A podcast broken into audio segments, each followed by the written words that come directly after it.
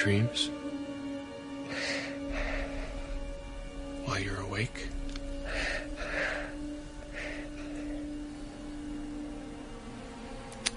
Dead people like in graves and coffins?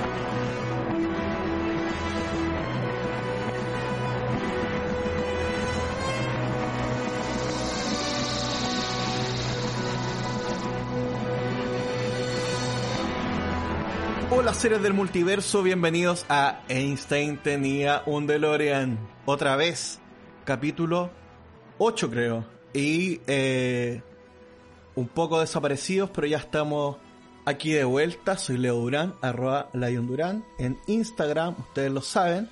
Y nunca estoy solo, porque si no este podcast sería muy fome. Estoy con el doctor en ciencias, convención física, experto en nanociencia y nanotecnología, estudio de materiales magnéticos nanoestructurados con aplicaciones en espirintrónica, almacenamiento de información y otros- otros potenciales usos, Roberto Escobar. Hola Roberto. Hola, Leito, ¿cómo estás? Bien, ¿y tú? Bien. Mansa presentación, hombre. Oye, tremenda presentación. Qué tremenda sorpresa. Sí, para que, pa' que la gente sepa que en realidad no somos dos tarados hablando, sino que uno de nosotros al menos sabe algo. Con los dos, con los dos tenemos nuestra preparación, como uno de nosotros. Ah, ¿Cómo estás, Roberto? ¿Cómo? Bien, bien, bien. Sí, hemos estado un poco eh, desaparecidos, contexto pandemia, familias y otras cosas, pero ya Trabajo. estamos de regreso para continuar. Trabajo, Sí. sí. Como dijo alguien por ahí, trabajo, trabajo, trabajo. Sí, un gran candidato a, a, a diputado. Uno de los mejores. Uno de los mejores, Bolívar, sí. que es un gran compositor. Sí, uno como usted. Sí, uno como yo, yo creo que eso es lo más fuerte.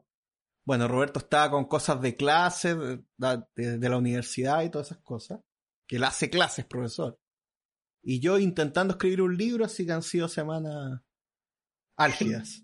Pero estamos de vuelta. Sí, Oye, en el capítulo anterior, los- el capítulo especial anterior, con nuestra querida amiga Isidora Molina, eh, que estuvimos hablando del el virus, ¿cierto? La pandemia, de midicloria y todo eso, tuvo una muy buena recepción.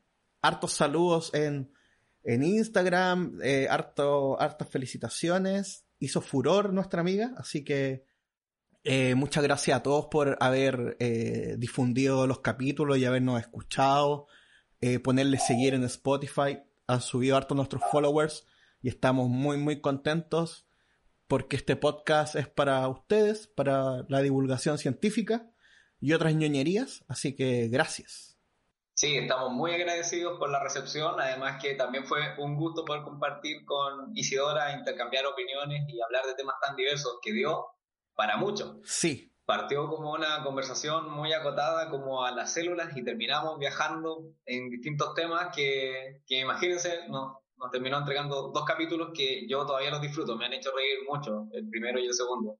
Ya he recibido muchos comentarios por la vaquita loca, así que no, de, de hecho tuvimos un mensaje de, de Mazapán cobrándonos derechos. La SCD no está No, cobrando pero derechos. menos No, de ocho compases, así que Sí, le mandamos un abrazo. Exacto, exacto. Eso sí que un saludo para nuestra amiga Isidora Molina, que ahora está haciendo divulgación científica también en internet. Sí, La pueden seguir en tiene su emprendimiento. sí, su emprendimiento, su propio emprendimiento de divulgación científica. Así que para quienes se enamoraron de su voz, pueden seguirla en arroba polimiri con primero Y y dos I latinas al final. Claro. En, en Twitter. Y también Ajá. en Instagram eh, tiene un, un podcast de divulgación científica que se llama... Instrucciones para armar un dinosaurio. Y el Instagram es instrucciones.dinosaurio. Para que la sigan. ¿Ah? Muy bien. La vamos a volver a tener acá en Instinct Tenía un DeLorean. Ya estamos Por preparando supuesto. algunos temas y no la Y vamos a soltar así. podríamos, podríamos ir a aprender cómo armar un dinosaurio también. Sí, ojalá, po. Eso, más saludos. Hagamos todos los saludos de hoy día. Un Sí, saludo favor, para nuestros amigos de Argentina, de los Nerds Heredarán la Tierra, que nos han difundido en sus historias de Instagram y nosotros también a ellos. Un gran saludo, un gran abrazo. Gran parte de que nosotros existamos es gracias a ese programa de radio. ¿Mm? Eh, y también un abrazo para un podcast que quiero recomendar que se llama Charlas Animadas de ayer y hoy. También de unos amigos de Argentina, donde hablan en cada capítulo de animación. Es muy entretenido. Tienen un capítulo sobre Cartoon Network en los 90, de Nickelodeon, de la Oh, Warner. ahí, ¿eh? Sí, de, de la Warner en los 90, de Hora de Aventura, de Steven Universe. Hay hartas cosas, de Bojack Horseman. Así que para quienes les gusta la animación, un buen, un buen podcast también de animación para, para escuchar en estos días de encierro. Y de lluvia, si que nos pilla la lluvia, un muy buen panorama de escuchar podcasts como eso. Sí, absolutamente, ya. Hagamos los saludos más rápidos todavía. A Marlon Barrantes, un amigo de Colombia que nos escribió a través de Instagram. Un abrazo para ti, Marlon. Gracias por escuchar nuestro programa desde Colombia. Eh, a Camila Parra, que está en Valparaíso, que nos escucha con su suegra nuestros podcasts. Nos mandó un saludo. A, Ah, bueno. a nuestros gran amigos Cote Gaona y Max Ferrer, que viven en su propio multiverso. Así que un gran abrazo, chiquillos. Y, Roberto. Sí, que se extienda. Y a la fan número uno que tenemos, que siempre nos hace comentarios y desde el punto cero, cuando supo que iban a hacer esta iniciativa, ya estaba apoyando a la Nani, así que le mandamos un abrazo enorme desde el sur, tú y, y yo acá de la zona centro pa- Claro, para agradecer tanta cordialidad. ya, eso. Pero ¿Mm? Dime. Queda algo importante que, que nombrar. Sí, ¿qué cosa? El programa de hoy Ah, sí. El programa de hoy es de una temática muy particular. El programa de hoy va a estar enfocado en situaciones paranormales, en seres paranormales, en fantasmas. Y hemos sufrido la pérdida de nuestro X-Men chileno hace unas semanas atrás, eh, así que este programa lo vamos a hacer a la memoria de Albán, que fue parte honorífica en, nuestro, en nuestros comentarios anteriores, antes de que tuviera su deceso. Y ahora, por supuesto que lo vamos a nombrar, así que va a haber una música celestial ahora.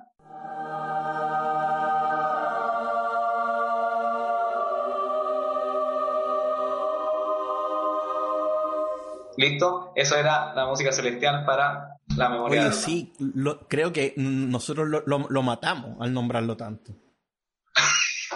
No, mentira. Tengo como ese, ese presentimiento. No, una gran, per- tienes esa sensación. una gran pérdida de lo de Alban. Lo nombramos en hartos capítulos, que es nuestro X-Men chileno, y supimos de su fallecimiento hace una semana atrás. Así que, capítulo totalmente dedicado al psíquico de psíquicos, Alban.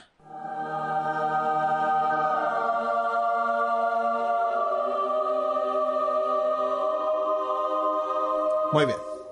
Entonces, hablemos Excelente. de fenómenos paranormales. ¿Crees en fantasmas? Uh, gran pregunta. ¿Creo en fantasmas? ¿Crees? Sí, creo en fantasmas. ¿Por qué no? ¿Por qué no? ¿Has visto? ¿Has visto alguna vez algo? No, nunca he visto nada. Nunca. Ni, No. ni percibido nada, ni ninguna cosa. No. No, nunca. ¿Y tú? De manera corpórea no, eh, pero sí he sido testigo de ciertos fenómenos. Como que, a ver, Eh, cuéntanos.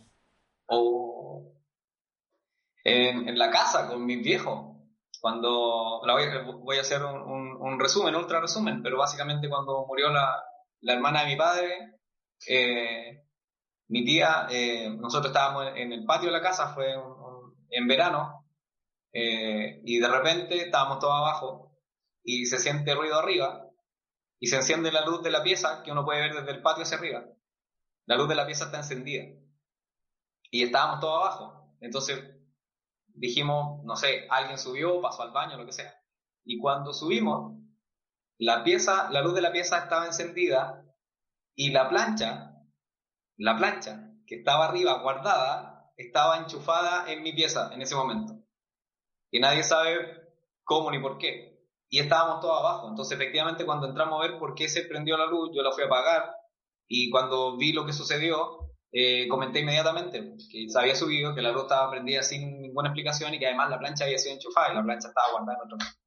Entonces, claro, lamentablemente no fuimos testigos oculares de todo el proceso, pero sí fuimos testigos del resultado. Y, habíamos cuatro personas en la casa y mi hermano chicos estaban en el patio con nosotros, entonces eh, no era que, que, por movimiento de gente sucediera algo. Ahora, he visto otras cosas que le atribuyen que pueden ser situaciones paranormales o de fantasmas, pero que al final tienen esas explicaciones, como por ejemplo la misma Virgen que, que llora sangre, que eso ya más religioso, pero también tiene algo paranormal. Interesante.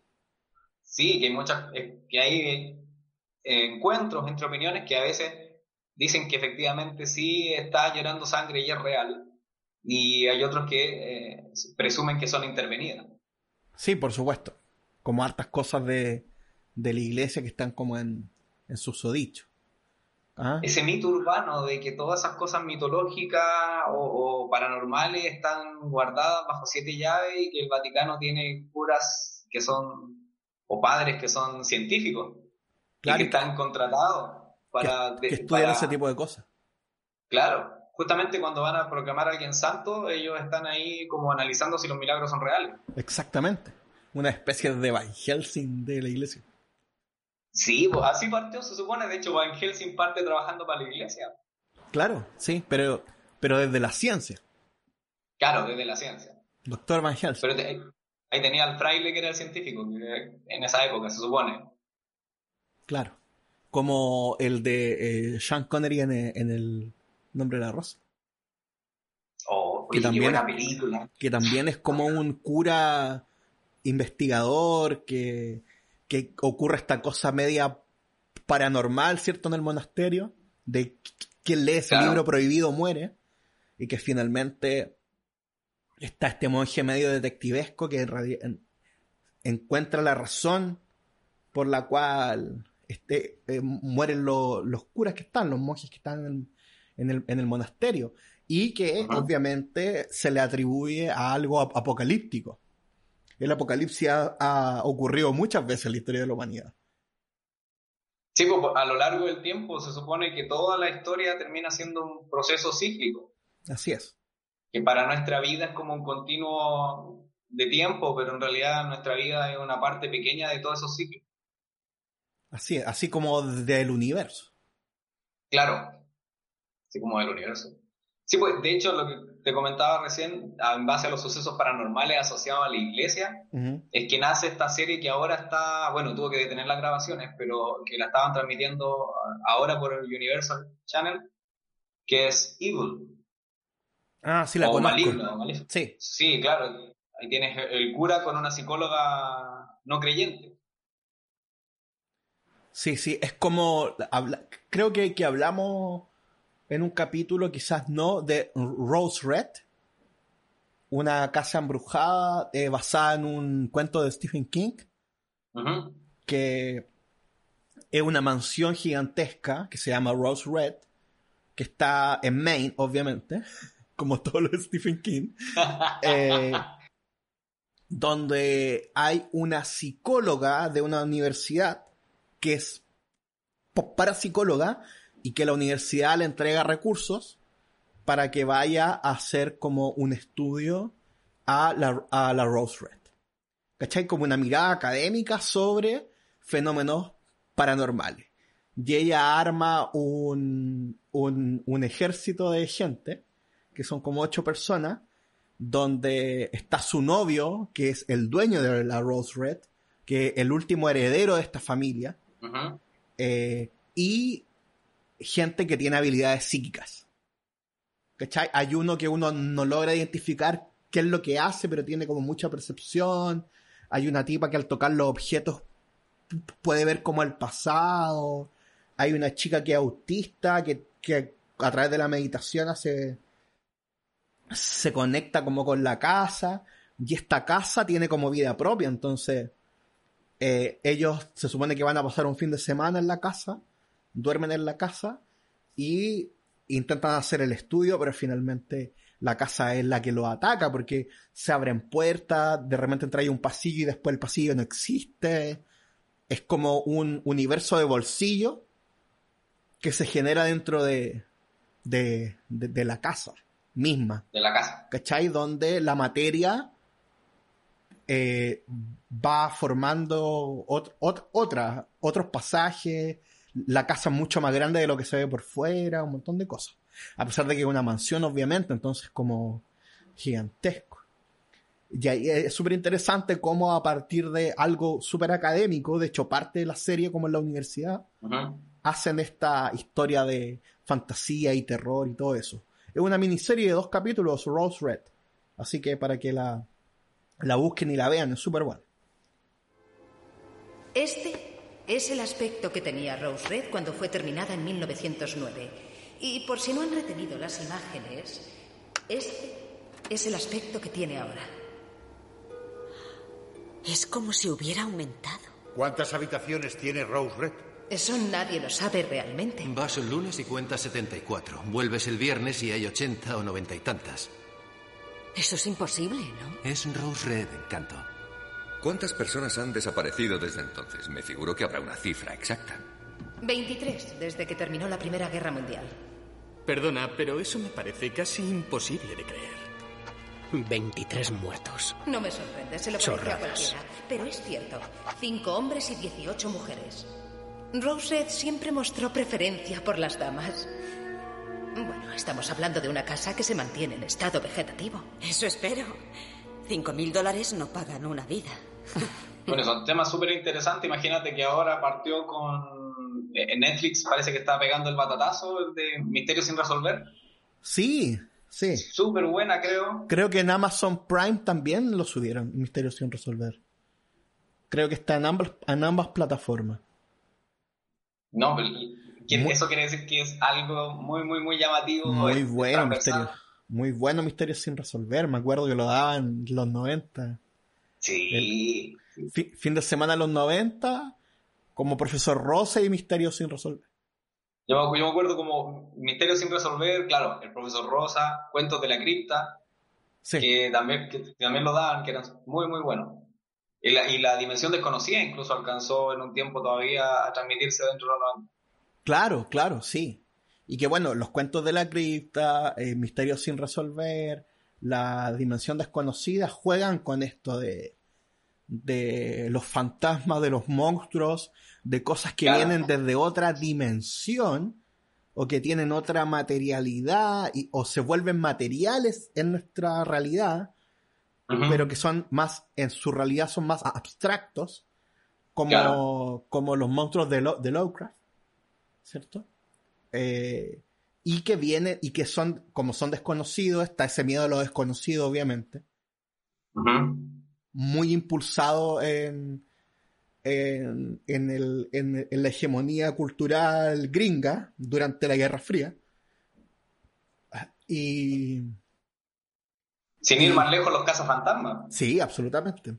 Lo conversamos en, en el capítulo pasado, que está este monstruo en el ropero de los, de los cazafantasmas y y que la, la y que igual es como un portal a otro universo, la, la torre, el edificio. Sí. Se explica ahí que el arquitecto hizo como magia al construir la, arquitectura. Y es, es, bonito eso porque tiene que ver como con la masonería también, las sociedades secretas, las sociedades secretas que sí saben cómo conectarse con este mundo este ocultismo. de ocultismo desconocido. Eh, sí, yo, es muy llamativo. Yo te comentaba fuera de micrófono que, que a mí me parecía que este mundo como desconocido tiene que ver un poco como con la mecánica cuántica. Como en nuestro mundo supermaterial, donde existe la física clásica de Newton, ¿cierto? Las leyes de Newton y que en este mundo muy, muy, muy, muy micro, que es más chico que, que, la, que el átomo incluso, está metido en el átomo, las leyes de la física clásica no, no aplican.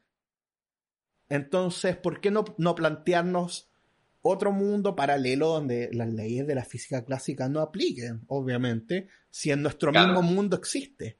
Bueno, y ahí está para el, gran debate científico de, este siglo, cómo juntar la física clásica de Newton, el relativismo con la mecánica cuántica, y, y ahí está el desafío para este siglo han intentado justamente eh, buscar una teoría que permita unificar algunas cosas o, tener los puntos en común para poder establecer eh, los parámetros importantes a la hora de medir estos fenómenos. De hecho, eh, sin ir más lejos, el colisionador de, partículas. Sí, en Suiza. En 2017. Sí, el CERN, el 2017-2018 también fue clave para esto porque hay un investigador que dio unas declaraciones referente a la, a la, situación como de los fenómenos paranormales y los fantasmas desde el punto de vista científico. Eh, él se llama Brian Cox y es de la Universidad de Manchester y trabaja en el colisionador de hadrones. Entonces, ¿por qué se dio esto? Espérate. Porque... White. ¿Puedes explicar brevemente qué es el colisionador de hadrones para la gente que no... Ah, es un, voy a ir a la, a la, base más allá de los hadrones, que son un tipo de partícula, y voy a hablar del colisionador de partículas.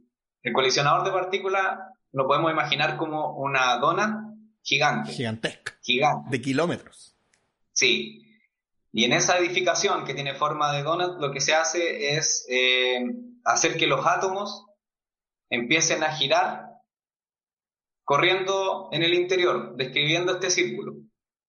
Y cuando alcanzan velocidades muy, muy altas, por así decirlo de manera simple, se liberan otros átomos para que choquen con, esta, con estos átomos que van rápido. Al hacer eso, este impacto va a generar, va a descomponer eh, los átomos y va a generar nuevas partículas, partículas con otras energías, la interacción entre estos dos. Eh, se encuentran de frente, entonces unos corren hacia un lado y los que liberan los hacen correr en sentido contrario, cosa de que aumenten ambos su velocidad, pero que en algún momento colisionen. Al hacer eso, por eso se llama colisionador, las partículas eh, podrían generar eh, diferentes tipos de, partículas con otras energías, se descompondrían. Entonces, básicamente en eso consiste un colisionador de partículas. Pero ¿por qué se habla de colisionador de partículas? ¿Por qué se contactó a Brian Cox? Porque la reina Silvia de Suecia comentó que en el, castillo, que no, no, lo voy a pronunciar porque está en sueco, pero es como una cosa así como Drottningholm, o Drakengol, no sé, una cosa así, ya. pero lo pueden googlear, habrían fantasmas. Ese castillo al día de hoy es un castillo patrimonial que pertenece, fue donado a la UNESCO. Y la reina decía que ella supo de historias y convivió con fantasmas y que bajo su experiencia esos fantasmas son amistosos. Entonces, ante estas declaraciones, y por un programa de la BBC, que era un programa de radio, terminó eh, Neil deGrasse Tyson, eh, el, que, el que el presentador de Cosmos, de Cosmos, de la nueva versión, de Cosmos de Remake, entrevistando al... Fan número uno de, de, Carl Sagan. Pero por su, claro, yo creo que sí, él se, se conecta con Carl Sagan todas las noches y entrevistó a, Brian Cox para saber qué pasaba, qué, cuál era su opinión desde el punto de vista de las partículas. Entonces, básicamente, ¿Qué dijo Brian Cox? En resumen, dijo que el colisionador de partículas iba a ser un elemento muy, muy útil para esclarecer el comportamiento de la energía con la materia y energía con energía. ¿Por qué? Y entre eso, entre todas las explicaciones en la teoría, podría estar el universo de los fantasmas y, los, y estos fenómenos paranormales. Porque ellos dicen hasta el momento que si los fantasmas son energía, ellos de alguna manera debieran interactuar con la materia. Hasta el momento no lo hacen. El colisionador de hadrones ha logrado que la energía y la materia interactúen de alguna forma, se relacionen. Pero los fantasmas en principio no lo, no lo hacen. Entonces, la, respuesta lapidaria de, de, él, de Brian Cox, fue, en principio los fantasmas no tienen estaríamos probando que no, que no tiene sentido pensar en los fantasmas como algo de energía porque no logran la interacción con la materia. Pero, aún así... Claro, como en, términos, en términos experimentales no, no, no son de carbono, no, no hay materia, no hay átomo, entonces. Claro, y, y, de hecho eso iría un poco más allá porque eh, si tú piensas que el fantasma puede ser como una especie de, de sustancia o energía que está dentro de nosotros, todos somos potenciales fantasmas. En principio. Claro, exacto. Entonces, y esa energía de alguna manera debiera interactuar con nuestros huesos, nuestras células, nuestros órganos para poder movernos, para poder interactuar, para poder hablar, para poder sentir. Y eso es algo que no se ha probado. Entonces, aún, increíblemente, la ciencia aún trata de buscar explicaciones para ese tipo de fenómenos. Eh, honestamente, a mi opinión, yo creo que siempre se van a buscar explicaciones, pero van a estar más allá del entendimiento que podemos tener como humanidad, como raza humana. Pero sí se busca, a través del colisionador de hadrón y la energía de las partículas y la interacción con la materia, alguna explicación que también calce con los fenómenos paranormales. O sea, hay parafísicos. De algunas, mira, si hay, si hay econofísicos, si hay econofísicos puede haber de todo. Puede haber todo. Es interesante porque ahí eh, está más allá de nuestro entendimiento el tema de, los fantasmas. También tiene que ver con el tema de la espiritualidad un poco, de, de la fe, de las creencias. Sí. Donde no, donde el método científico es difícil de aplicar. Incluso, por ejemplo, en términos de eh, eh, cómo nos comportamos los seres humanos, eh, nuestras dinámicas sociales, nuestra conciencia, cómo funciona nuestro cerebro. Si bien biológicamente, físicamente, hay formas de poder hacer experimentos, los resultados igual siguen estando lejos de, una realidad absoluta. Eh, por ejemplo, eh, dice Varela y Maturana, por ejemplo, ¿Ya? que nuestro cerebro, eh, tú puedes, por ejemplo, dos hermanos del mismo papá, de la misma mamá, ¿cierto? Que son separados eh, cuando chicos y tienen vidas distintas, biológicamente, en términos genéticos, siguen siendo eh, hermanos. Mm. Pero en términos de, de química cerebral, son dos personas totalmente distintas. Porque tu cerebro se va modificando en relación a tus vivencias. ¿Cachai?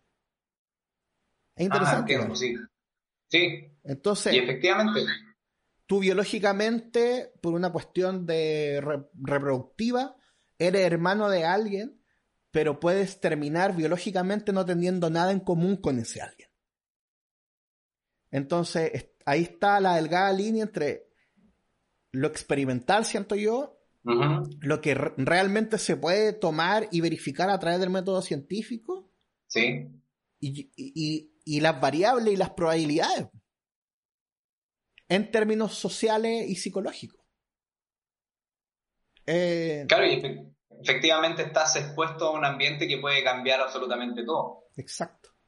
Entonces, bueno, ya sabemos que es, es, difícil juntar, volviendo al tema de, la física, la física clásica con la cuántica, y que de acuerdo a lo que tú comentabas de, este, este, científico del CERN, eh, los fantasmas no estarían dentro del plano de la materia. Claro, pues no pueden interactuar con él. O de la materia que conocemos. Efectivamente. Y ahí está la pregunta. Si somos potencialmente fantasmas, ¿cuántas dimensiones, en cuántas dimensiones estamos en este momento? Yo sé que no estamos yendo en volada, esto no tiene ninguna validez científica, pero es parte del podcast, es así, lo siento. ¿Cachai? Sí. bueno, ahí también tiene que ver mucho con la fe de cada uno y todo eso. Sí, pues están las creencias, las experiencias, las situaciones que cada uno va viviendo.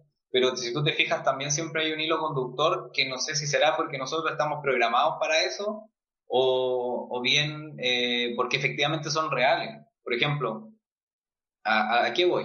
El cuerpo humano, por ejemplo, está, viene genéticamente predispuesto a que ante situaciones de alerta se ericen eh, los pelos. En los brazos, ¿cachai? La pierna, la espalda. Claro, se, se te ponga como la piel de gallina. Exacto. Y eso viene, viene ya cargado genéticamente porque era una situación de alerta y de, y de defensa también. Como lo hacen los gatos cuando se engrifan, que levantan los pelos. Exactamente igual. Entonces, resulta que siempre está asociado muchos fenómenos paranormales, en el caso fantasma, con la disminución de la temperatura. Y esta sensación como de que se te eriza la piel, como de que algo va a pasar. Sí. Pero eh, lo, lo, extraño o lo, lo, llamativo es que eso, ese comportamiento o esa, esos comentarios se repiten a lo largo del tiempo y con distintas personas. Entonces no es que le pasó solo a uno, sino que le ha pasado a muchos y se va repitiendo. Es un patrón sea real o no, pero es un patrón. Sí, bueno, antes de, de, de, grabar este capítulo estuve leyendo algunas cosas y, por ejemplo, hay gente que eh, obviamente le, le, le, atribuye esto a la sugestión. Claro. De predisponerte psicológicamente a algo desconocido, ¿cierto? Uh -huh. eh, pero, y que, y que también, por ejemplo, las ondas electromagnéticas que puede haber en un lugar, eh, los aparatos tecnológicos, celulares, router, wifi, claro. que puedan provocar cierto nivel de onda eh, en, en, un lugar específico y que se acumulan, por ejemplo, en un callejón o en algún lugar así. Y también, eh, eso, no, algo más iba a decir. Bueno, y la, y la sugestión, obvio. Claro.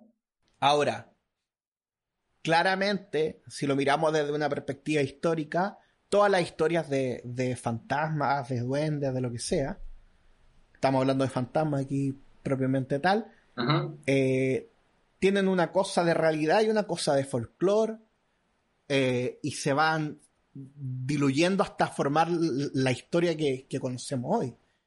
La Llorona, y que trasciende incluso la, la, la ubicación geográfica. Exacto, la hay Llorona muchas lloronas. es- es- hay demasiadas, Demasiadas incluso dependiendo la ubicación, el país, ciertas variaciones en la historia. Yo una vez hice un recorrido eh, por el cementerio general en Santiago, de Avenida La Paz. ¿Sí? Recoleta. Eh, claro, de Recoleta. Y, y ahí contaban también la historia de la Llorona, que en ese cementerio también la vieron. Se le apareció a, a unas personas que estaban justamente, habían, eh, parece que estaban rondando ahí, eran guardias en la noche y se le apareció a alguien. O, o alguien había ido a ver a algún familiar y se le apareció. Y, y está justo cercano a una zona bien, la- el punto donde ella se apareció dentro del cementerio está cercano a una capilla que la pueden googlear, que, que si bien recuerdo se llama la Capilla Verde, que no es una capilla, eh, es, es un, un edificio eh, donde hay muchos nichos. Que es de varios pisos. Tiene como tres pisos. de- sí, Como dos pisos hacia pisos. arriba y uno hacia abajo. Una cosa así. sí. Sí, sí, la conozco. Y en esos recorridos, uno lo, por- ese recorrido lo hice de noche y uno avanza por el, por el, el interior de la capilla verde eh, de noche a oscuras, completamente a oscuras. Entonces ahí estás eh, entregado a la sugestión. Exacto. Y, Porque en general son cosas que ocurren de noche, no de día, por ejemplo. Sí, ya, ya además De día no te da tanto miedo. Rodeado de, tumbas, de nichos, eh, porque esto es un poquito laberíntico, entonces en algún punto de repente tú estás como en el medio de esta capilla verde, donde todas las paredes son tumbas y completamente oscuro y encerrado. Es una situación eh, que hay que, entre comillas, como hacerla con, con, con respeto y con altura de miras, porque si, si vas a ir como a, a ver si te da miedo, no es la idea. La idea es tú- uno lo visita con, con otra mirada. Pero claro, si tú estás abierto a la sugestión o eres muy sugestionable, te puede dar un infarto ahí solo, solo por estar parado. Claro, sí. Me e- e- empecé a pensar, por ejemplo, el tema de, de los fantasmas. Eh, es- esta cosa como de, de lo- lo- los medium, ¿cierto? Eh, que son personas que se conectan con el plano espiritual, el mundo de los muertos. Claro. Por ejemplo, está esa, esa serie muy conocida de la Medium, creo que como en Home and Head, algo así, algún canal de Discovery. Ajá, ah, pero ya, sí, esa Medium. Pensé en la serie La Medium. No, de, De, la, de la actriz, creo que la vi en La Roquette, creo. Sí, pero esto es como un, un docu-reality. Sí, sí, sí, sí. donde la tipa, la tipa va a, no sé, bueno, al dentista o a comprar al supermercado y como que le, le empiezan a hablar los, los, las personas que están muertas. Claro. Que están ahí y le dice a la cajera o a la recepcionista del dentista, eh, alguien tenía un gato amarillo, eh, me están mostrando un gato amarillo claro que finalmente estos espíritus no le hablan, sino que hay una conexión como de imagen mental, me imagino algo medio de ensoñación. Sí. Con respecto, y la gente se pone a llorar y, y, la tipa le dice, bueno, tu, tu, abuela, tu mamá, tu papá, tu hermano, te dicen que estés tranquila, que ellos están bien, bla, bla. Y que la comadre eh, le acierta a cosas que solamente las personas saben, muy personales. ¿Eso es de verdad o no? Bueno, un programa de televisión, pero... Eh, hay muchos programas de televisión con estos medium. Bueno, estuvo el, reality de psíquicos, ¿cierto? En televisión. Eh, un canal de aquí de, de, Chile hace unos años, que era para la gente que nos está escuchando en, en otras latitudes. Era un programa así como una especie de American Next Top Model ¿cierto? O el guerrero ninja americano, pero psíquico. claro, pero de psíquicos. Entonces los ponían a prueba toda la semana a ciertas cosas eh, que ellos tenían que interpretar o no, sé qué, y iban eliminando a uno. Por favor, búsquelo en YouTube, es muy entretenido. Y había gente que era... Y ahí estaba Alban, a quien dedicamos este programa, claramente. ¿Cree usted las personas que dicen poder adivinar el futuro y comunicarse con el más allá? ¿Ha tenido tal vez usted un sueño premonitorio que luego terminó siendo una realidad? Hoy, por primera vez, desafiamos a un grupo de personas que dicen tener estos y otros poderes y que prometen convertir esta competencia en una experiencia inédita en la televisión chilena. Viajamos por todo el país para buscar a los mejores y junto a ellos vamos a ser testigos privilegiados de sus aciertos y también de sus fracasos, pero solo uno será el ganador, aquel que pueda demostrar a través de pruebas concretas que tiene un don especial. Hoy iniciaremos este viaje para creyentes y escépticos, donde a través de pruebas concretas veremos si realmente los psíquicos están entre nosotros. Buenas noches, bienvenidos. Hay uno, uno, uno puede creer o no no, estamos diciendo que esto es verdad, pero tampoco estamos diciendo que es mentira. Eh, pero si estas personas se conectan efectivamente con tus seres queridos, con personas que están muertas y que andan dando vuelta por ahí, ¿qué es, es esa cosa que anda dando vuelta? Es otro campo de la física, al parecer, ¿cachai? Entonces, tienes la física clásica de Newton, ¿cierto? la mecánica cuántica y quizás cuántas otras mecánicas de física al mismo tiempo. Claro. Y, no sé si en términos como eh, matemático, eh, cuando uno habla de 8, de 9, de 10, de 11 dimensiones, si se refieren a eso también, o estamos en dimensiones solamente de la física clásica?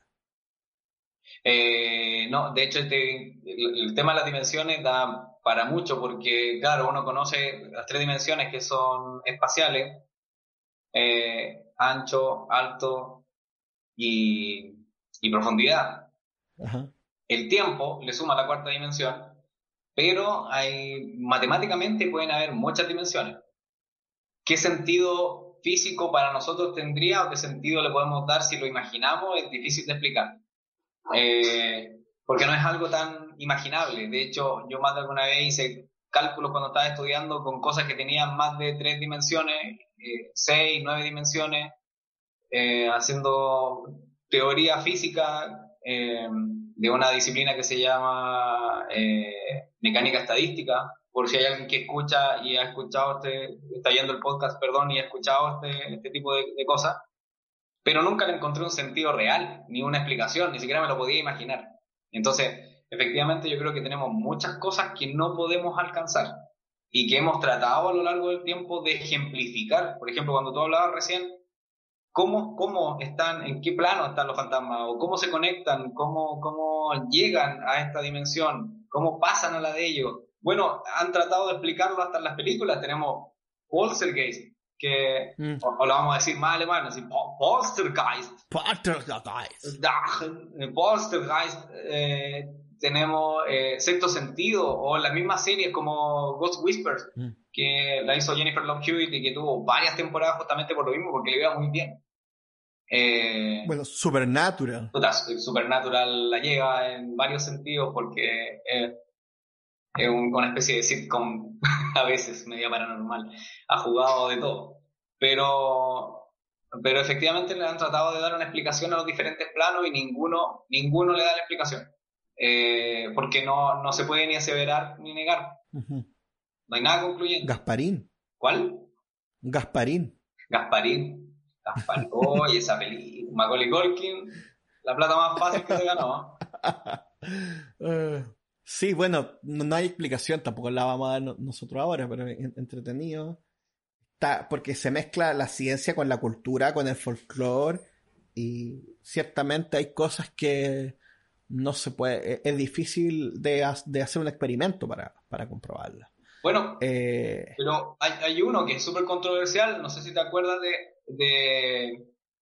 Hace mucho tiempo se habló, por ejemplo, de las fotografías de, la, de Laura, ah, sí. de una cámara que se llama la cámara Kirlian, que algunos expertos dicen que funciona y que efectivamente fotografía a Laura.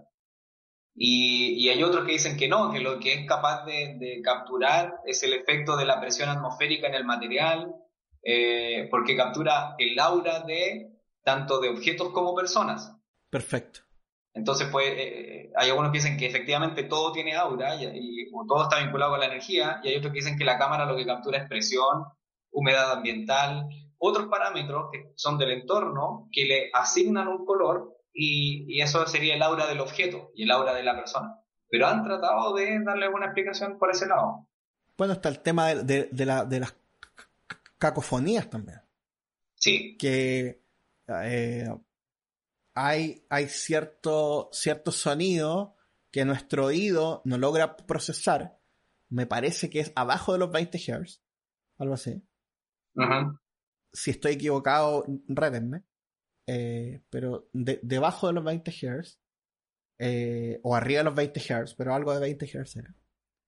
Y que una grabadora sí logra percibir, por ejemplo un, un micrófono de alta sensibilidad y se va a lugares eh, donde se supone que hay espíritus, apariciones y todo eso, y se graba y después se escucha y se buscan mensajes de esos espíritus que, que puedan estar hablando, dando algún mensaje, eh, un alma en pena, anda a saber tú.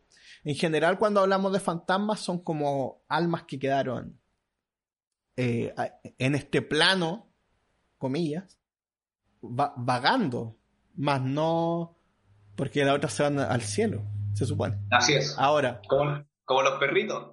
como todos los perritos se van al cielo, según nuestra mirada judeo-cristiana occidental, claramente. Ellos se comunican por medio de golpes. No, pues a mí ya me basta y me sobra con los que me da aquí doña Florinda. No estoy hablando de golpes de pegar, sino golpes de ruido. Un golpe quiere decir sí. Dos golpes quieren decir no. ¿Y a qué hora se empiezan a escuchar? Cuando logre concentrarme. Silencio.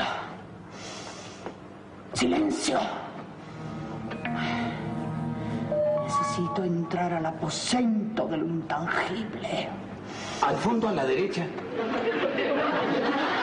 Cállese, que no interrumpa. Seres del más allá. Quiero saber si hay aquí algún muerto.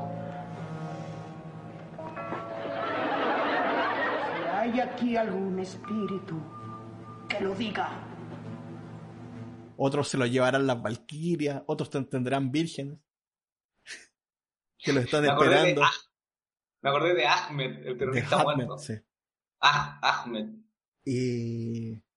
Pero, por ejemplo, en este reality, en este reality show de la Medium, es cualquier persona quien le habla a la Medium. Claro. No son almas en pena, ¿cachai? No. Es gente nomás que dice, chuta, acá hay un- una antena, una antena entre, entre el mundo donde me estoy desenvolviendo y, y la realidad que yo conocía, material orgánica, en el tiempo y el espacio, Ujú, sí. y me quiero contactar con mis ser, queridos como un teléfono, una videollamada del más allá.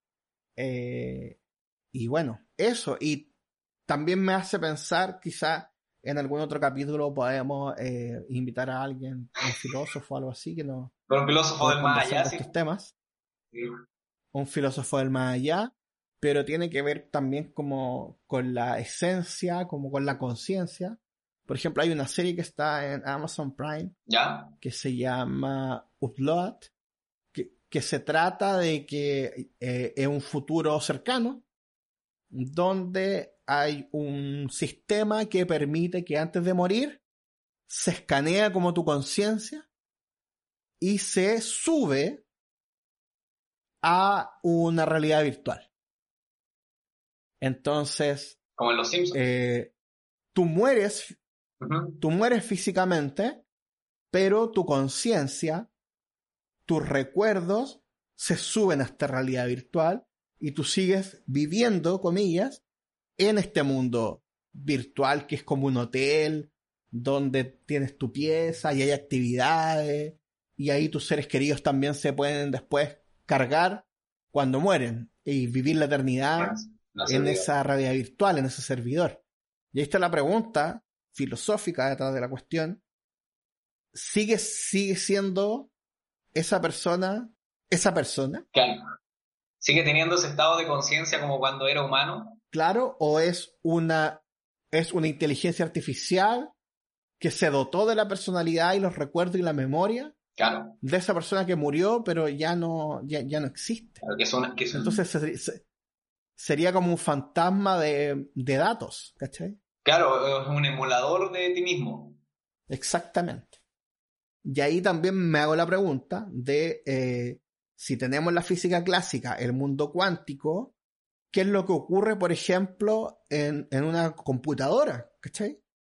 Donde si bien eh, eh, es algo que la humanidad ha creado, los seres humanos han creado a partir de la tecnología, igual debe haber un mundo interno propio de la mecánica de datos. Igual hay átomos ahí, ¿cachai? Hay, hay, hay es un- también un mundo intangible.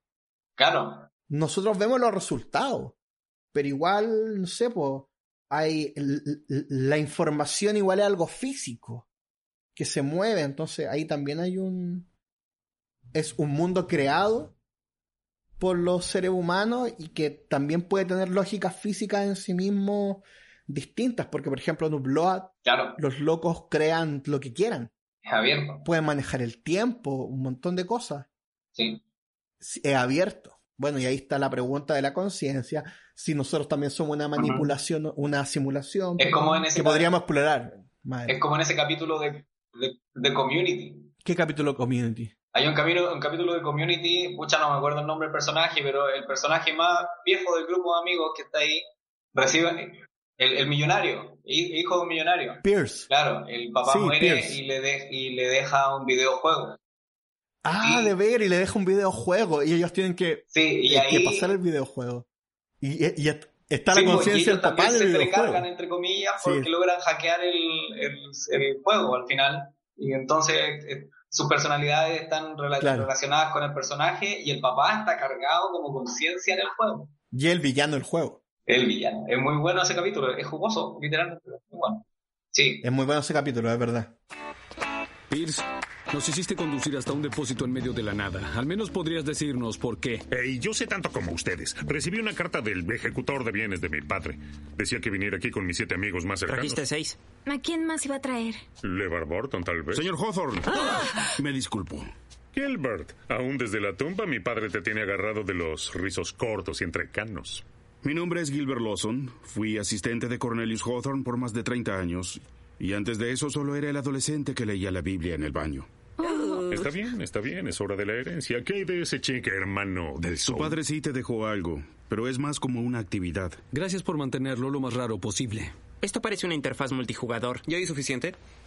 Ah, ese viejo fósil diabólico. Le pedí dinero para invertir en videojuegos en 1979. Cornelius pasó más de 30 años desarrollando un videojuego para ti. Fue su último deseo que tú y tus siete amigos más cercanos lo jugaran.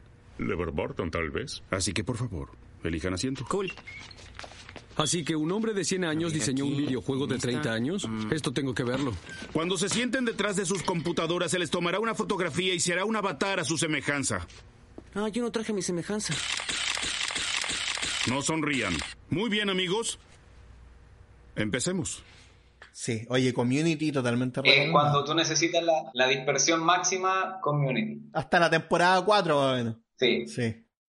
Sí, después ya las 5 Es que, las 6. claro, porque todo empieza a llegar, a llegar a un nivel de como de acostumbramiento, porque no es saturación, porque la puedes seguir viendo, pero te acostumbras a tanta locura de repente y, y ya no hay tanta sorpresa. Y, quiere, y quieren más. Sí, es que ese es el punto, uno quiere más. Pero lo bueno de Community es que te das cuenta que hay muchos más como tú y lo disfrutáis. Bueno, Oye, mientras hablabas de ruido de, de las cacofonías, me acordé de una película de Michael Keaton, El futuro Batman de Flash. Eh, el mejor Batman. el mejor Batman, el mejor Batman. Es eh, el único que era capaz de levantar un traje de cuero tan pesado como esa cosa que se ponía encima. Eh, bueno, y un muy buen Birdman. Muy buen Birdman. Es, una, es como una parodia de sí mismo esa película. ¿eh? Sí. Bueno, Bueno, pero después Mike- igual hizo al, al, al, Al buitre. al buitre en Spider-Man, gracias. Sí. Así que sirvió de cierta forma como para perfilarlo para el Es que yo creo que eh, eh, es como un, eh, un es metalenguaje Michael Keaton ahí. Sí, sí. Bueno, pero algo voy a decir, película de Michael Keaton. Cacofonía, ruido blanco. Michael Keaton es el protagonista, se llama White Noise o ruido blanco en castellano y Ujú. justamente no, bueno, ya pasaron muchos años, de lo mismo si spoiler, pero tampoco voy a contar tanto por si alguien la quiere ver, pero es como él pierde a su esposa y cómo busca todas las maneras para poder encontrar alguna pista de ella después de que ella murió Perfecto. hasta llegar a ruido, a ruido blanco. Y es la película, no es una película de terror ni nada, una película de una trama relativamente de suspenso o alguna intriga por ahí, pero es bastante buena, no, no es una película fome y es muy interesante desde el punto de vista paranormal. Pero también me acordé de, de, de esta, cuando hablaste de las cacofonías de Maestranza, Sí. cerca de San Bernardo, la cantidad de, de registros que hay de cacofonía eh, en la maestranza de los trenes que había en San Bernardo, en una eh, localidad cercana a Santiago para los que no son chilenos y nos estén Hasta el escuchando. año 1992 que fue vendida y cerrada. Sí, El Estado la destruyó. y la cantidad de historias, de grabaciones, de ruidos de trenes. Y aquí no, no estamos hablando como a Rafa Gorgor imitando un tren. Es alguien que pregunta a viva voz si hay algo ahí y deja grabando y se siente el ruido de la maestranza funcionando a la, en la madrugada, eh, o el ruido de los trenes, o voces de fondo. Incluso muchos de manera televisiva fueron a visitarlo y, y mostraban los registros después porque era una cantidad de información en términos de cacofonías que era, que era importante, como lo que pasaba también en el sanatorio de los enfermos de tuberculosis en el cajón del Maipo. Exacto, sí. Ya. ¿Quieres que me vayan a volar? ¿Me voy a ir a una volar? Sí, por, por supuesto. Ya. Eh, como, como mucha gente está comentando estos días, ¿cierto? Terminó Dark. Y en Dark, sin mucho, esto es cero spoiler, se plantea en algún momento de que el tiempo, ¿cierto? Lo conversamos ya en algunos capítulos, Sí. no es lineal. Y que eh, está ocurriendo eh, todas las cosas del tiempo en realidad están ocurriendo al mismo tiempo. Ya, en paralelo. En paralelo, que sería como eh, como cuando mides una observa una partícula desde la mecánica cuántica, ¿cierto? Que tú al observarla, entendiendo observar, no es que uno, uno pueda observar la partícula, uno la observa a través de una medición, alteras la partícula y ves la, el comportamiento a través de una medición. Que eso sería como el tiempo también, como que puede estar en el mismo lugar a la, a la vez. Entonces, si el tiempo de forma física, de forma cuántica, quizá me estoy yendo en un carril, tú me puedes ir eh, corrigiendo, ocurre al mismo tiempo, serán esas Dentro de lo que pueda. serán esas cacofonías, por ejemplo, un registro sonoro del tiempo que está ocurriendo a la vez, pero en el pasado, por ejemplo. Onda, tú vas a la maestranza, que ahora son unos talleres abandonados, solo hay tres. Era un, terreno de 50 hectáreas. Lo pueden buscar en, Google Maps para la gente que no lo conoce o está fuera de Chile, es un lugar muy bonito. Y en YouTube hay, un documental. Hay más de Hay un documental en YouTube que se llama Un retrato de una maestranza. Ahí la pueden ver también, dirigido por mí. Mira que, mira, muy bien. sí. Así que ahí lo pueden ver. Bueno, vamos a incluir en el Instagram el link. Hay que incluirlo, Leito. Vamos a incluir el link en el Instagram. Sí. Para, para que conozcan la maravillosa maestranza San Bernardo. Así es. Entonces, ahora eso está abandonado, solamente están las estructuras físicas de, de, concreto que han resistido eh, al tiempo, a la erosión, todo eso. esto es algo construido más o menos en 1916. Eh, si el tiempo está ocurriendo ahí al mismo tiempo, valga la redundancia, como en el mundo cuántico, puede ser que esa cacofonía sea una especie de viaje en el tiempo cuántica a través del sonido. Sí. Volá, me fui en jale. Pero te entiendo, claramente, claramente. Y de hecho, para mí tiene sentido mucho lo que tú dices. Para mí eso es lo que pasa en Volver al Futuro. A ver, ¿cómo así? Porque cuando Marty viaja al pasado ¿Sí? y se ve y se va siguiendo para no toparse consigo mismo, tanto el tiempo... El, lado. sí, tanto el tiempo presente como el tiempo pasado siguen ocurriendo. Y en el tiempo presente, a menos de que haya alguna alteración de algún suceso importante, Marty sigue existiendo. Claro. Y en ningún momento el reloj se altera. No, pues sigue ocurriendo el pedazo de tiempo. Finalmente Marty cuando viaja al, pasado nunca ajusta su reloj. Ajustan la fecha, pero no el reloj. Claro. No los segundos. Llega a la misma hora, pero en otro momento. Sí, entiendo a lo que te refieres. Va todo sucediendo en paralelo. Claro, exacto. Sí. Entonces, si tú haces una cacofonía en un lugar como la maestranza o el cementerio general o el rincón de el, el eh, ¿cómo se llama? El Callejón de los Aguacates en México, o no sé, en, la casa de la Quintrala, o en una iglesia antigua, whatever. Eh, en realidad puedes estar registrando el sonido de ese lugar, pero en el pasado. Es bonito igual pensarlo así. Porque, ¿qué ocurre con el sonido después de ser emitido, por ejemplo? En este momento, esto es lo maravilloso de vivir en esta época del siglo XXI, pero para, para quienes no saben, hoy día es jueves 9 de julio del año 2020, donde estamos conversando con Roberto en tiempo real, y probablemente ustedes lo van a escuchar esto la próxima semana, el próximo jueves, el próximo miércoles, y nuestra voz está atrapada aquí. Quedó atrapado el tiempo, el sonido en el tiempo. Exacto. Lo mismo ocurre con, el cine. El cine, lo bonito y lo metafísico que tiene es que atrapa el tiempo. Es la única forma de ver el pasado. Por eso se creía, ¿te, acuerdas que siempre están estas historias antiguas de que la gente tenía miedo de las fotografías porque decían que, te, podían capturar tu alma? Claro, porque atrapan tu, tu imagen. Tu imagen.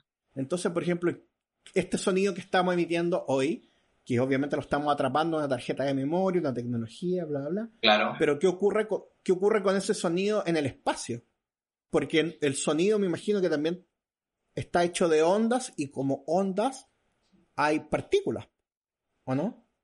Eh, sí, de hecho el sonido necesita partículas para poder viajar porque es mecánico. Eh, si no hay un átomo que vibre y que haga vibrar al átomo vecino, no hay sonido. No hay sonido. En el vacío tú no... Por, por eso se criticaban a las películas de Star Wars en el inicio, porque en el vacío no hay sonido, en el espacio no debiera haber Exacto, sonido. exacto. Sí, lo comentábamos en un capítulo anterior. Claro. Y entonces, así como la luz, yo, eh, est- est- esto lo- no, no- no sé si, si lo comentamos en algún momento, pero si yo me pongo eh, a... en- estoy en un planeta o en una, en una base intergaláctica que está, no sé, a cu- cuatro años luz de la Tierra, en Alpha Centauri, y miro con un telescopio hacia la Tierra y ese telescopio tiene una tecnología tan bacán que yo puedo ver la Tierra eh, en alta definición, en realidad lo que voy a estar viendo es lo que estaba pasando hace cuatro años en la Tierra, Claro, no lo que está ocurriendo en el presente, claro. porque ese telescopio está eh, agarrando la- eh, la- las partículas de luz, ¿cierto? La luz de hace cuatro años, porque se ha demorado cuatro años en viajar, ¿cierto? Exacto. ¿Qué pasa con el sonido? La onda sonora. Si hubiese material, por ejemplo, imagínate que uno grita hacia el espacio. Ajá. Si en el espacio, al salir ya de la, del- de la atmósfera terrestre y continuar en el espacio, esa onda pudiera seguir viajando porque sigue habiendo material que lo permita, va a llegar lo más lejos que pueda. Eh, pero eso también depende de la energía. Claro. Por ejemplo, cuando uno escucha un eco, uno se da cuenta que el sonido se va alejando, pero también que va disminuyendo en intensidad. Y en algún momento el eco deja de sonar, se detiene, porque ya la onda va perdiendo energía con el ambiente. Claro. Le cuesta una energía que hacer que cada átomo que recibe la información vibre para hacer vibrar al otro y así al vecino. Entonces todas esas vibraciones son pérdidas de energía de la onda. Perfecto. Si no tuviéramos átomos acá, tú no me podrías escuchar ni yo tampoco te podría escuchar. No, hasta ahora no tenemos una metodología que permita transferir el sonido sin eh, materia. Vamos a hablar de manera natural, es decir, sonidos que nosotros podemos emitir de manera natural. Sí podemos codificarlos y enviar sonidos de manera intangible como lo que pasa con la Wi-Fi. Claro. A través de una antena Wi-Fi Exacto. yo puedo grabar un audio y enviárselo a otra persona. Ujú. El sonido viajó codificado, pero de manera natural, así como bruto. En bruto, eh, no tenemos una forma de transmitir sonido si es que no tenemos eh, átomos en el, inter- en el intermedio. Bueno. Me acordaba de una película donde tienen que mantenerse en silencio. Mira, estamos hablando de cosas paranormales, pero eh, donde tienen que mantenerse en silencio porque hay una invasión alienígena y los aliens son ciegos pero tienen un oído súper desarrollado. Mm. Y ante cualquier ruido, ellos llegan y capturan a la presa. Es una Voy a tratar de hacer memoria en este rato a ver si me acuerdo el nombre, pero es, actúa Emily Blunt como una de las protagonistas y su esposo en la vida real, que es el actor de The Office, que no me acuerdo cómo se llama, uno de los actores de The Office, eh, son los protagonistas de esto y una familia que está escapando justamente y se refugia y tienen que mantener silencio, no puede haber ningún ruido porque ante cualquier ruido los extraterrestres llegan y se los comen. Es una muy buena película. Bueno, pero volviendo al, a las grabaciones, hay muchos registros que muestran efectivamente eh, qué sucede con las grabaciones tanto de audio como de video. Y las de video son mucho más inexplicables. Me acordé donde sale Edgar Vivar en una película. ¿Ya? Eh, Edgar Vivar, eh, ¿cómo se llamaba? ¿Cuál era el nombre de su personaje? El señor Barriga. El señor Barriga. Edgar Vivar, sí, eh, hay, un, hay una película de terror española, que si bien recuerdo es española, que es de un, eh, un orfanato. De hecho, la película se llama El Orfanato.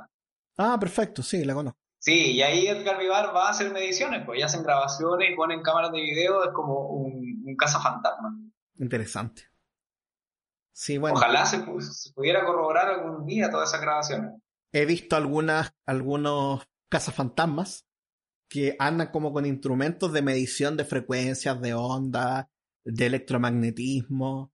Pero claro, es extraño buscarlo así si, si en el colisionador en realidad no, no aparecen. Pero bueno. Sí, bueno, yo te- hay, dentro de las recomendaciones que voy a dar al final del, del, del podcast, eh, Este es el final del podcast. ¿este es el final del podcast? No, no puedo creerlo. Sí, llevamos una hora hablando. ¿En serio? Sí. Oh, vamos a tener que continuar en algún momento con una segunda parte. No, pero- vamos a, vamos a continuar Estamos con casi en el final del podcast, eso justamente eh, lo voy a largar así de buenas a primera entonces. Es una recomendación que, que estaba pensando hacer, como decía, en el final, pero hay un investigador que se llama Zach Bagans, Ujú. que es un investigador estadounidense muy, muy conocido, es incluso eh, conocido hasta en Las Vegas. Pero hay un libro que no es de él, pero sí es de él, y la gente que conoce, conoce esta línea de libros va a entender por qué digo que es de él, pero no es de él, que es, el libro se llama eh, como Cazador de Fantasmas for Dummies. Perfecto, perfecto. Entonces, por eso digo que es de él, pero no es de él. Y es un libro que tiene muy buena recibida en Estados Unidos. Y justamente él te cuenta las experiencias y el paso a paso de todo lo que se puede vivir en, cuando se, se introduce en las actividades paranormales. Entonces, cómo es la actividad paranormal, cómo son los procesos supernaturales según su explicación, eh, cómo se explora un sitio que, que está maldito, eh, los mensajes que se pueden encontrar a través de las tumbas y otro tipo de investigaciones que tiene él. Así que si lo pillan, lo encuentran o, lo- o- o se toman con él, eh, se llama Ghost Hunting for Dummies. O básicamente como cazador de fantasmas para principiantes, porque algunos lo, tra- lo traducen como para bobos, pero en realidad es como para principi- principiantes. Buena recomendación. Sí, Mm, eh, eh, me llamó la atención que existiera. Me, me quedo dando vuelta el tema de. ¿Qué cosa? El tema de que en realidad lo que estamos hablando es sobre lo supernatural. Claro. Supernatural. Y lo paranormal. hay que, bueno, bueno, dentro de todas las cosas, sí, eh, No hay dentro de todas las cosas que hablamos, quizás se fueron mezclando algunas cosas, pero, pero de que son fenómenos sin explicación, eh, lo son.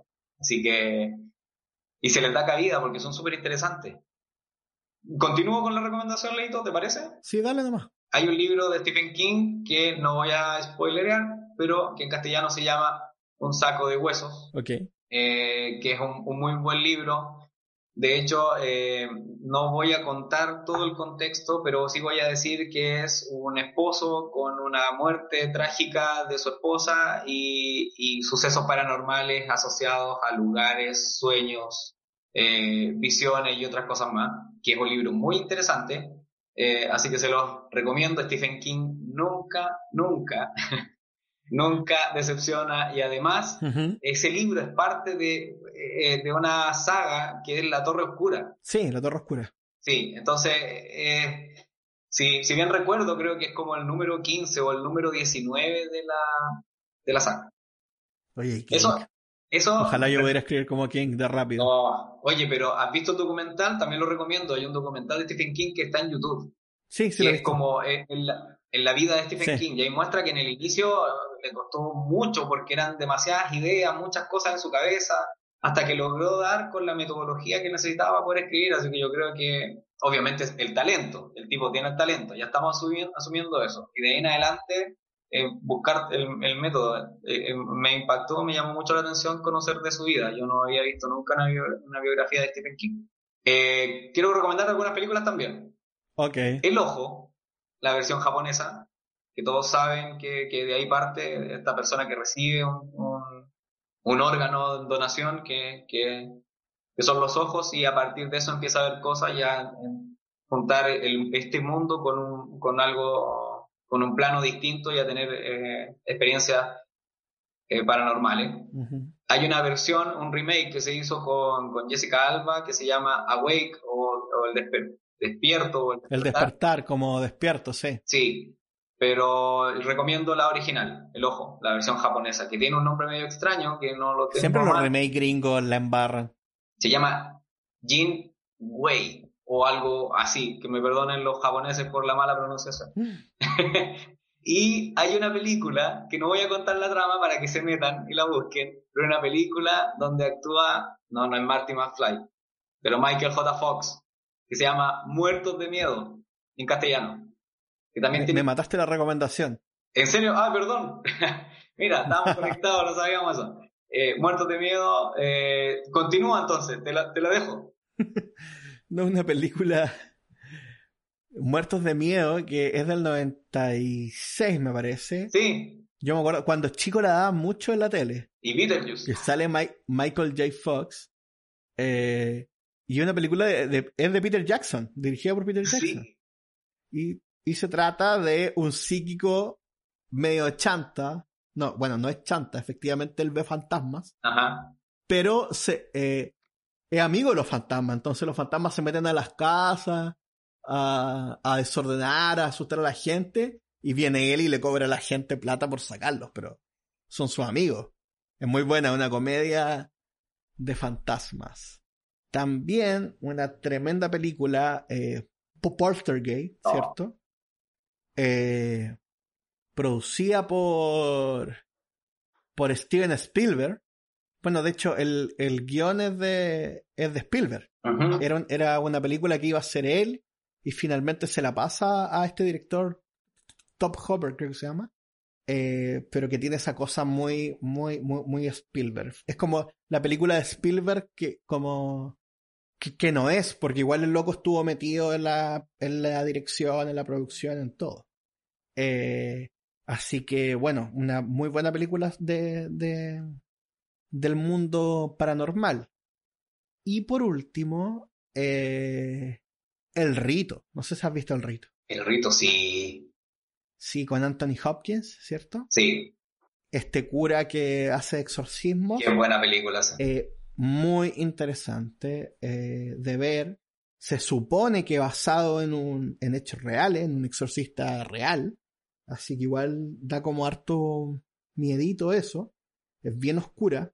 Muy buena película, El Rito. Y eh, bueno, habla de, de, de, monología todo el rato, que es algo que yo creo que en algún momento vamos a tener que explorar también, ya que en este momento estamos hablando de, lo, de los fantasmas, sí. quedan tantas cosas por, por ver, eh, seres mágicos, demonios, los zombies reales, la ouija, sí. pactos, lo, vida más allá de la muerte, lo, eh, la, la, criptozoología. Oh. Eh, hay, hay, mucho baño que cortar. Con vamos a, a, a, seguir hablando de esas cosas y también nos quedan un montón de cosas físicas, la materia oscura, eh, el bosón de Higgs. Harta gente nos está pidiendo esas cosas. Hoy día quisimos hacer este capítulo especial de fantasmas.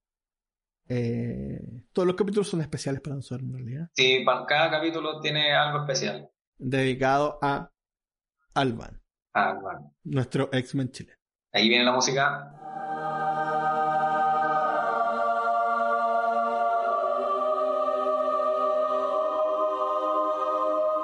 Muy bien. Así sí. que. Puedo eso, hacer un estamos... extra de recomendación porque quizás después no se va a dar. Eh, recordando la muerte de Michael Jackson la semana pasada, eh, Michael Jackson tenía un corto que a nuestra amiga Belén le va a gustar que digamos esto. Michael Jackson tenía un corto de ah, terror que es Ghost. Uh -huh. De hecho, es, como, es plural, es, es Ghost.